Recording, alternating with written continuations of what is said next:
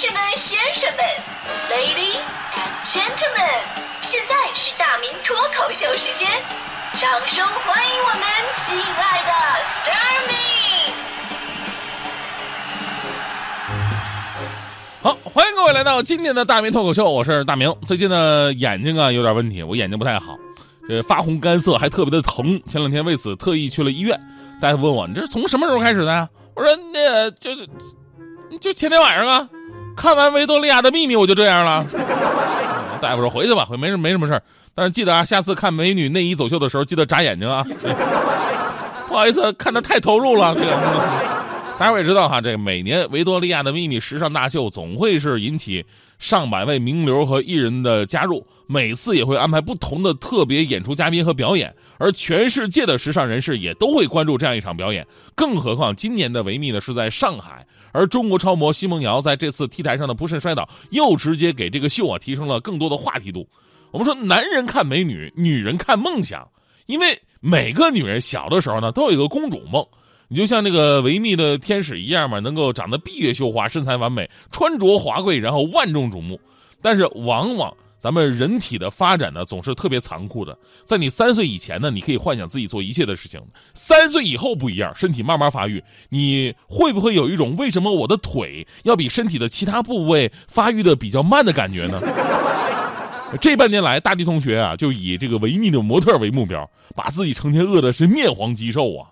啊，说什么要实现小的时候当模特的梦想，还喊出了口号，说今天少吃一块肉，明日维密我走秀；明天少喝一口汤，后天维密我专场。啊、其实我特别想跟大地说，维密天使吃头猪，大腿还是没你粗；维密天使吃头象，长得还是没你胖。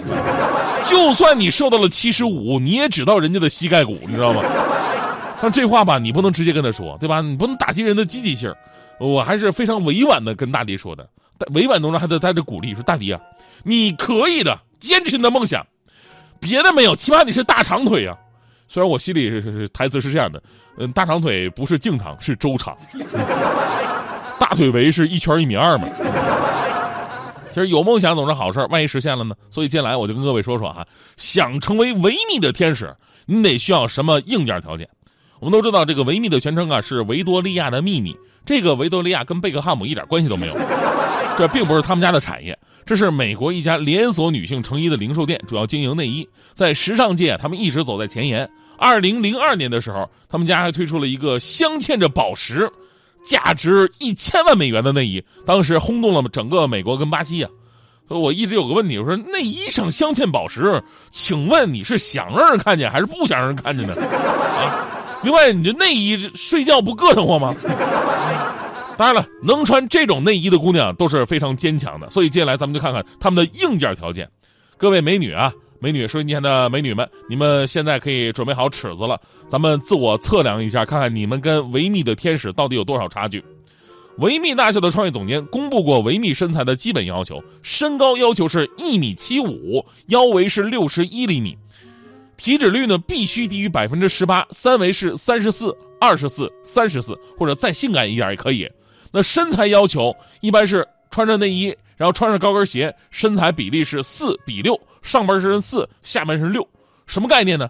就假设你的身材是下上上下半身的长度比例是五比五的话，这这也别待会儿这个别别说我说少了啊。事实上，东方人很多人都是上半身比下半身还长，所以说五比五已经算不错的了。咱们假设，如果您是五比五的身材，一米七五的身高，你想要穿上高跟鞋达到四比六的比例，那么你就得穿四十三点七五厘米的高跟鞋。最后，你的净身高是两米一八点七五。目测呀，这就不应该叫高跟鞋了吧？这只能叫高跷，是吧？所以呢，就算我们看到维密天使借助大高跟鞋让自己的腿长无比，但是其实本人的腿啊，也必须长的惊人才可以。官方给出的基本数据，腿长最少一米，啊，你们自己对比对比吧。我认识多少的电台女主播，一米以上那就是脖子了啊。当然，如果您用尺子量完发现，哎呀，这不就是我吗？腿长三围腰围身高完全是合适的，那么恭喜你，你你你把你照片给我发过来，看看咱俩聊聊就可以。扯远了哈，其实呢，光有这个身体的架子还不够，硬件条件其实还包括你的肌肉和力量。虽然看着花枝招展，个个像公主，但是维密啊，如果没有一把的力气，还真的不行。看过维密走秀的朋友都知道啊，维密天使除了穿他们家内衣，后面呢还得背着各种大翅膀、孔雀翎、气球，还有那个呃蝴蝶羽翼那一种的，跟那个唱京剧后边背着一排大旗似的那个感觉是吧？这些翅膀啊，就是维密的品牌象征。但是这些翅膀人家可不是泡沫做的啊，也都是金属。一般天使的翅膀有六到九公斤的重量，最猛的是二零一一年，巴西超模亚历山大·安布罗修就主扛起当年分量最重的，重达二十七公斤的翅膀，而且当时她已经怀孕四个月了。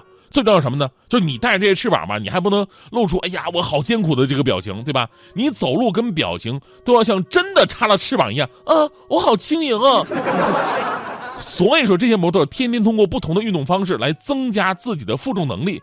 更讽刺的是什么呢？他们还不能吃饱，对吧？在大秀前开始一个月，模特们只能靠蛋白质来补充能量，摄取一些流食。开场这两天呢，还不能喝水，使身体处于脱水状态。所以你看到的天使啊，其实都是从地狱里边爬出来的。那短短的十几秒的出场，给我们留下了美和时尚，但是对于他们自己来说，付出的那是不为人知的血和泪的代价。所以说啊，当模特真的是挺不容易的，姑娘们一定要且行且珍惜。不过呀，咱们说说回来，如果您真的为此已经做好准备了啊，我就说为当模特奋斗不息，其实也可以。腿的长度呢，其实可以通过锻炼来改善的。最重要的是气质，也是可以后期培养的。你看大迪啊，大迪虽然说被我说的这么不堪吧。但大迪呢？人家还是坚持梦想，从去年到现在，人家大迪是天天坚持锻炼，改善体型啊，还有这个修养、修身养性、陶冶情操，非常有效果呀！啊，前两天就有一个汽车的品牌嘛，联系我们节目组说找大迪去做代言人，当车模，啊，就就看好大迪的身材跟气质，跟我们这品牌非常合适。呃，反正什么价你们随便报吧，我们有钱，最重要的就是能跟大迪老师合作。说那哥们还把名片给我递过来了，我当时也很开心呐，毕竟我搭档啊，对吧？这这出名也对我有好处。结果呢，我看了名片，第一眼他叫什么我没记住，我就记住他们那个车行的名字了：大兴农用拖拉机专卖。